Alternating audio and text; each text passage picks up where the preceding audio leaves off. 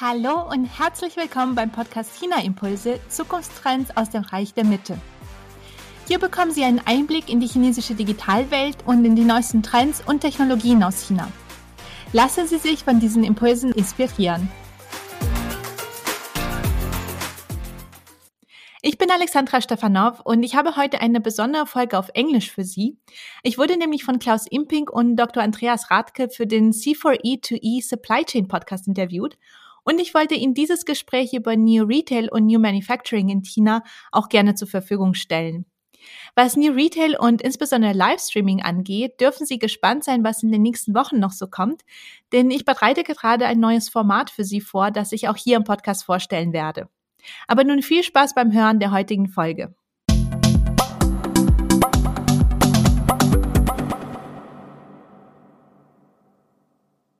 Good morning, good afternoon, good day, dear supply chain community. Warm welcome to our C4E2E podcast number 12 already. And I'm thrilled to uh, welcome uh, Alexandra um, uh, to our to our podcast today. Um, Andy will, will do the introduction, but our topic is an exciting one um, because we are uh, taking a look into China and what digitalization is about in China and I'm really excited to have this conversation today. Andy, handing over to you for the intro. Thank you very much, Klaus. So, very simply speaking, China is evolving. Whether it's the Sino-US tensions, uh, there is a lot of work by that I would recommend from Kishore Mahbubani. Whether it's the interviews, the book, um, his online course on edX, um, the the tech decoupling um, in terms of decoupling supply chains, um, re resetting the supply chains, whether it's the new Red Deal and what it means for entrepreneurs in China, the international multinational corporations operating in China, and of course um, outside as well and of course as an innovation powerhouse. So in china that usually means leveraging technology and that's why we have this this topic here today. Um, so what we want to talk about today is taking a, a bit of a, a, look into the future. So by now in terms of digitalization china is maybe 20 minutes ahead and we want to have a look at what is that what does it mean and, and what's coming towards the rest of the world. And to do so we have today Alexandra Stefanov um, she's a China observer uh, with a focus on digitalization and innovation. She's also a member at the Humboldt uh, Tech Bridge. She is also founder of China Impulse uh, or China Impulse, where she also publishes an interview podcast on China's digitalization, which I highly recommend as well. And of course, she's co-publisher of China im Blickpunkt. Welcome, Alexandra. Thank you so much for the kind introduction and for the invitation. Thank you for joining us. So maybe to give a, a, bit of background why we wanted to talk about this today. So my personal history is basically I, I went to China in 2006 for the first time uh, to Shanghai, where basically you looked at the at the at the bund and it was still the old bund. It was not the the broad lanes, the the nice um, uh, river view uh, promenade. Um, Pudong was still very much a, a low-rise environment, apart from from very few buildings. And when you crossed from Hong Kong, where I was living at that time, to into into Shenzhen, there was a very different, very different vibe. And last time I was there was in 2015, and when you went to Shenzhen, it was a very different approach. It was it was just a bright city, very broad, very very cleaned up, and going to Hong Kong was a very different vibe. And now, that, of course, is a very long time ago uh, in terms of uh, selling and doing business. The key question is, well, what does that mean? And, and Alexandra, I would like to, to ask this question to you. So, how has that doing business changed, and how are manufacturers, in a way, listening to what's going on with the consumers? Mm-hmm. Yeah, maybe I'll start with a short overview of the consumers because I think there's still a difference between consumers in China and consumers uh, here in Europe. I can imagine that consumers in Europe will move towards the Chinese approach, so to speak. But I would say that Chinese consumers are um, more, in a way, more sophisticated, more well informed when it comes to purchasing de- decisions, and they are demanding a lot more information when looking for products and really an impeccable service. So, for instance, if they would write uh, in a chat to a to a brand to a seller and ask questions about the product product they are uh, that they are thinking to buy they expect an answer right away even if it's three in the morning so they really the customer is really very much king in china and I think if there's a difference in how people also research and analyze product reviews, for instance, between uh, before making these purchasing decisions. Uh, they need very detailed information.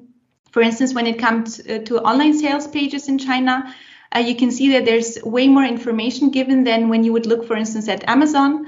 Uh, there's a lot of pictures of the products and there's a lot of uh, videos as well a, a, lot of product videos really explaining what the product looks like what it's about how it looks like when it's being used and I think this is also one of the reasons why live streaming in e commerce has been booming in China for several years now, but especially during the last uh, months, during the last years, during the pandemic, when people were uh, buying less in brick and mortar stores and more uh, online.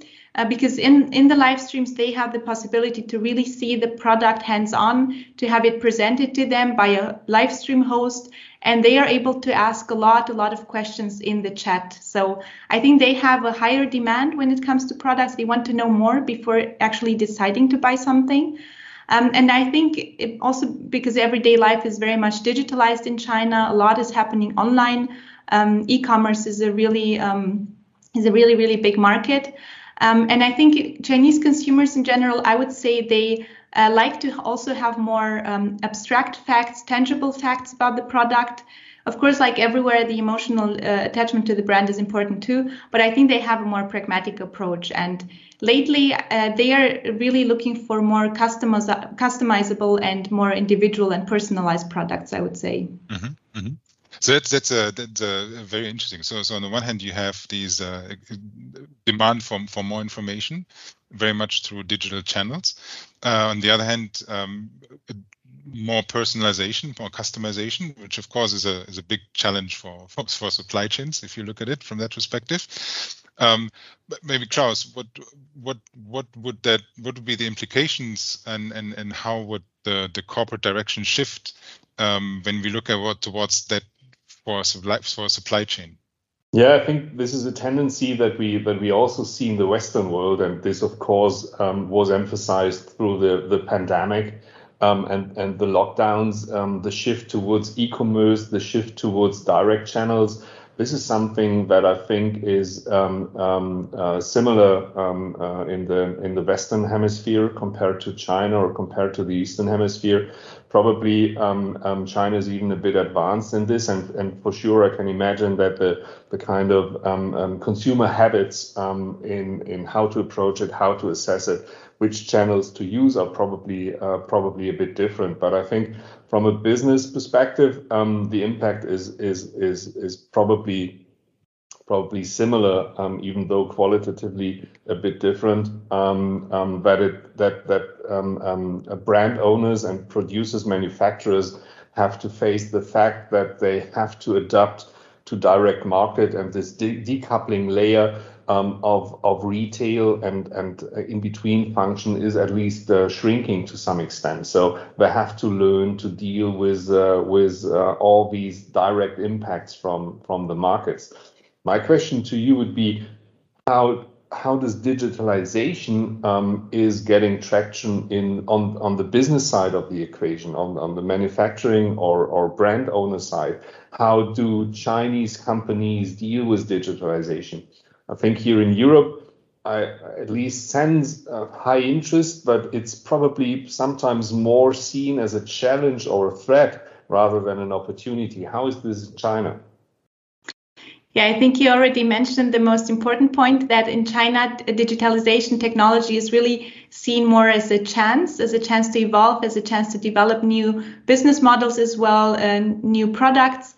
Um, and it's embraced way more than we would embrace it here in, in Europe or in Germany. Um, so I would say since in China everything has been moving so fast for the past 40 years, there's been tremendous changes within the country uh, that people are more willing to accept change. They are more willing to also to take some risks, um, to get involved in trying new things, new products.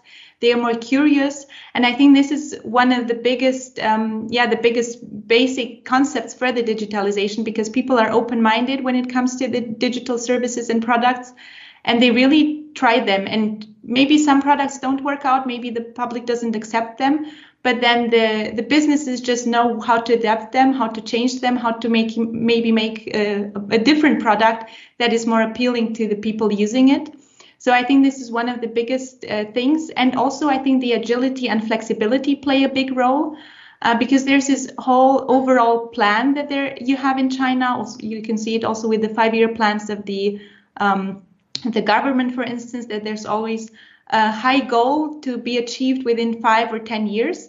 But then for achieving this goal, there are a lot of small steps that are taken, um, a lot of decisions that are also changed quite spontaneously.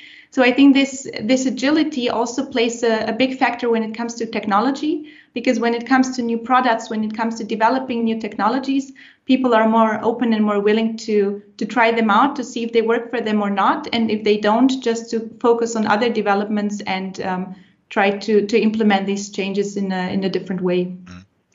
I think the the, the, the description for that is uh, on at least on the on the B2C side is is new retail. Um, I, I, saw on the for, for example Alibaba Group is very active on the B2B area and, and, and going directly from the consumer to the manufacturer with uh, with a Xunxi um, um, digital factory, which is as they call it, new manufacturing. is not industry 4.0. They really rethink the entire way of of connecting with the consumer. Um, and that's uh, a, a, very interesting thing. Is that, is that um, what would that mean if we if we think about um, going global? Will will these uh, these concepts go global, or is it is it something that's really only working within the the, the Chinese context? Mm-hmm.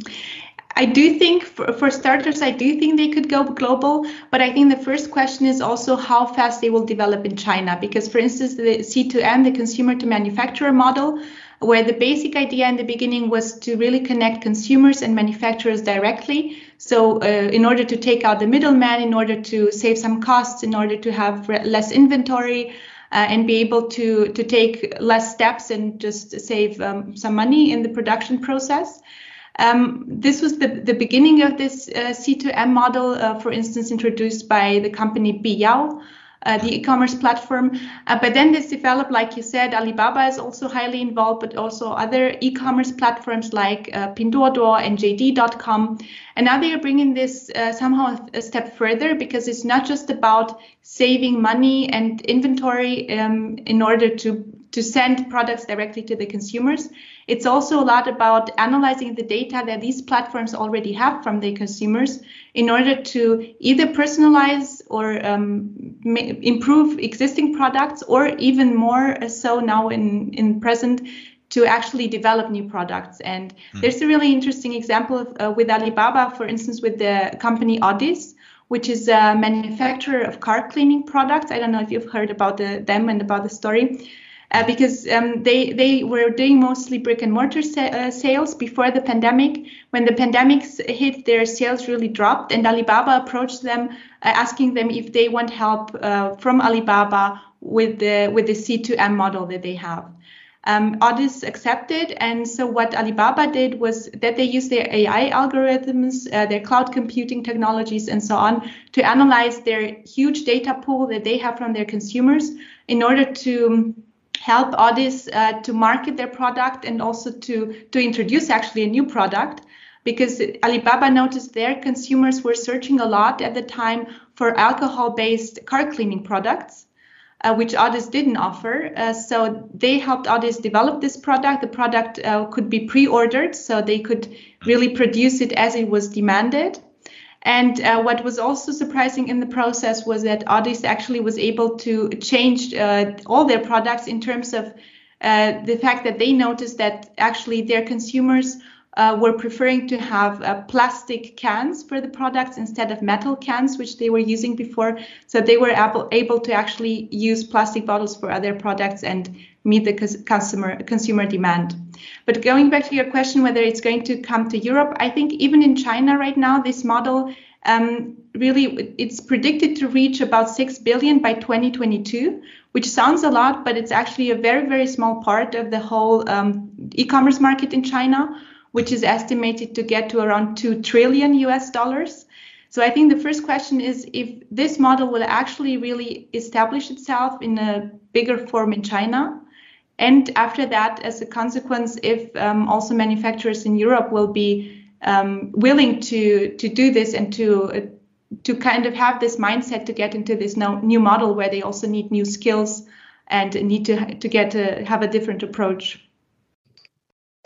You, you, you, a few minutes ago, you, you, you made a comment that astonished me a bit, and it might be surprising for um, for um, some of our our listeners as well. You said, at least if I if I understood you correctly, you said um, that the flexibility and agility in which um, um, Chinese companies are adopting new technologies and implementing new technologies, which is also always a decision process as well as a subsequent implementation process. This is is um, is is deemed very very very high. You said this is uh, they are very agile and very um, very flexible how do you assess them in comparison to, to Western companies, to European or, or US uh, American companies? Um, are they quicker in making decisions? I would say they they are quicker. Of course, it's always hard to generalize for all companies, uh, but I would say also from my personal experience in working in Chinese companies, I would say this decisions are made uh, way faster. Sometimes maybe they are not the right decisions, and then they are changed just as fast and as spontaneous.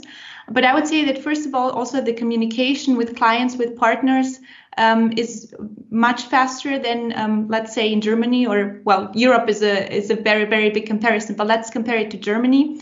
I would say that in Germany, usually it does take a long time to get a response to your email. But in China, by using WeChat, the super app when it comes to communication and so many other functions, um, that enables a really, really fast communication, which in turn I think enables these uh, very fast decisions that are, yeah, like you said, like I mentioned before, and like you also pointed out now, that lead to this agile and uh, this flexible behavior long term and this uh, process that is changing very fast, uh, but is, that is getting a result way faster than when you have longer decision times and longer um, thinking about the, the decisions longer. It also seems, if I if I if I if I may look at it from a from a very different angle, that there is a quite a bit more more pragmatism. If uh, you, you describe the the the the um, the, the, the Addis um, uh, uh, disinfectant, where basically where the information came in from the outside, but it was immediately embraced and and and, and applied. Um, and of course, the when you go through these frequent iterations of what works, what doesn't work, then you need to be able to really have the, the courage to make decisions, which is one of the uh, one of the big contexts that that that why we have this podcast is, is really to help companies to find that uh, decision makers to to find that courage to make a decision and and, and to follow through with it and and of course adapt it along the way. Um, is that is that part of a part of the um, the decision making as well? Is it not just the speed, but also the, the ability to make decisions? I would say when it comes to, especially when it comes to businesses to products, whether it's B2B or B2, uh, B2C products, I would say user centricity also plays a major role in China. Like I mentioned in the beginning, uh, Chinese consumers are. Um, when we speak about B2C, especially, they are, um, have way higher expectations so companies automatically focus very much on the uh, needs of the customers, of the consumers. So I think one of the points is this user centricity, which is extremely important, that decisions are also being made based on what the audience um, is expecting or wants. And I think this is also one factor which uh, which brings about this, this flexibility that products, minimum viable products, are usually also uh, just uh, put on the market. They are being tested. They uh, uh, consumer customer feedback is um, taken and it, the product really gets adapted and um, changed in, over the course of time depending on what the feedback is and how the product can be made better mm. uh, depending on the users yeah but but but speed in, in in developing things and progressing forward is of course depending on the on the um, um, the on the velocity of making decisions, but also on the ability to probably um, um, recognize and accept that you have taken a wrong decision and that, that that you have to course correct or probably even to stop the way that you that you that you went or decided for. Um, how does this fit with Chinese culture? Is it part mm-hmm. of it or is it a is it an inherent conflict? Mm-hmm. Again, it's it's kind quite hard to generalize, but I would say yes. that there is a little bit of a contradiction, like what I mentioned before with the long-term planning and the spontaneous decision making. When you hear that, you actually also think that it's two completely different extremes and then it's it's impossible to for them to work together. But that's also something that is always balanced out in Chinese companies. And I think it's the same with this uh, risk aversity and also with this um, with the decision making. That on the one hand, uh, we talked about this before uh, as well. That on the one hand, you have this concept of face of losing face in Chinese culture. So you would never directly criticize your supervisor, for instance. Uh, you would never directly um, say anything. You would do it privately, so the person would not lose face. But on the other hand, mistakes are, when it comes especially to products, to new products, mistakes are forgiven a little bit uh, better than, let's say, in, in other cultures like in Germany. So I would say it's again, it's a bit of two extremes uh, that you would not expect to work together, but somehow m- many companies, many businesses manage to find a middle way and to balance these th- two things out of not being as afraid of making mistakes, not having these huge planning phases before actually bringing out a product that in your mind is perfect, but that is not being accepted by the users. But instead, not being afraid of bringing out something that may, might be criticized, but then you just take it out the market, you improve it, you bring it out back out, and you start the cycle again. Okay. Mm-hmm. Interesting. Thank you. Yeah. Yeah, the, and I think there was a, a, I'm looking at the time. We we had a very great conversation. Um, I think the key takeaways um, I would I would I would summarize uh, as as well is basically it's a uh, um, it, it's still a small small scale that that really direct uh, to consumer.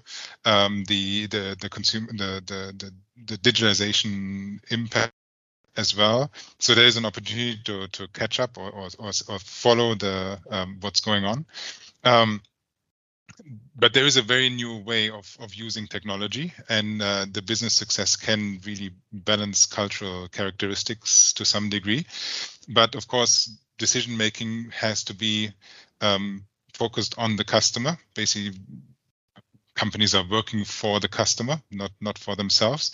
Uh, I think that's very well understood um, in, in, in the Chinese companies, and of course the agility and the speed of of making decisions and coming out with a minimum viable product to learn from that. With that, I would like to conclude. Thank you very much. Wenn Ihnen diese Folge gefallen hat, bin ich Ihnen dankbar, wenn Sie diese weiterempfehlen, den Podcast abonnieren und mir eine iTunes-Rezension hinterlassen, damit dieser Podcast auch noch lange Zeit bestehen bleibt. Aber jetzt wünsche ich Ihnen erstmal eine wunderbare Restwoche und ich freue mich, wenn Sie bei der nächsten Folge von China Impulse Zukunftstrends aus dem Bereich der Mittel wieder dabei sind. Bis dann und seid Jen.